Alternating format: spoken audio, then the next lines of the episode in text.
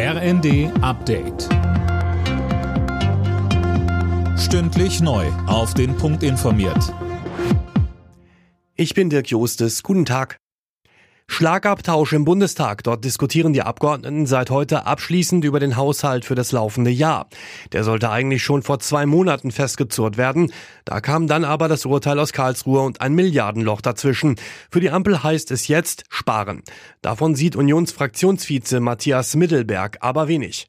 Sie planen für dieses Jahr Ausgaben von 477 Milliarden Euro. Sie geben weitaus mehr als das aus, was dieses Land erwirtschaftet. Ihr Haushalt ist weit von einer Sparanstrengung oder einem Sparhaushalt entfernt, um das ganz klar zu sagen. Immer mehr Politiker wollen sicherstellen, dass das Bundesverfassungsgericht nicht von extremen Parteien beeinflusst oder eingeschränkt werden kann. Tom Husse, mittlerweile sprechen sich nicht nur die Ampelfraktionen für einen besseren Schutz des Gerichts aus, sondern auch die Union. Ja, man sei sich da im Prinzip einig, berichtet das Redaktionsnetzwerk Deutschland. Eine entsprechende Grundgesetzänderung solle demnach bald kommen. Die SPD hatte vorgeschlagen, dass Änderungen am Gesetz zum Verfassungsgericht in Zukunft nur noch mit einer Zweidrittelmehrheit im Bundestag möglich sein sollen.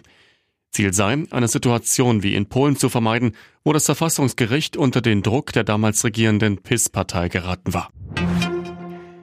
Die deutsche Wirtschaft ist auch zum Jahresende nicht in Schwung gekommen. Zwischen Oktober und Dezember sank die Wirtschaftsleistung um 0,3 Prozent, so das Statistische Bundesamt. Für das Gesamtjahr liegt das Minus ebenfalls bei 0,3 Prozent. Im Viertelfinale des DFB-Pokals spielen heute Abend die Zweitligisten St. Pauli und Düsseldorf gegeneinander.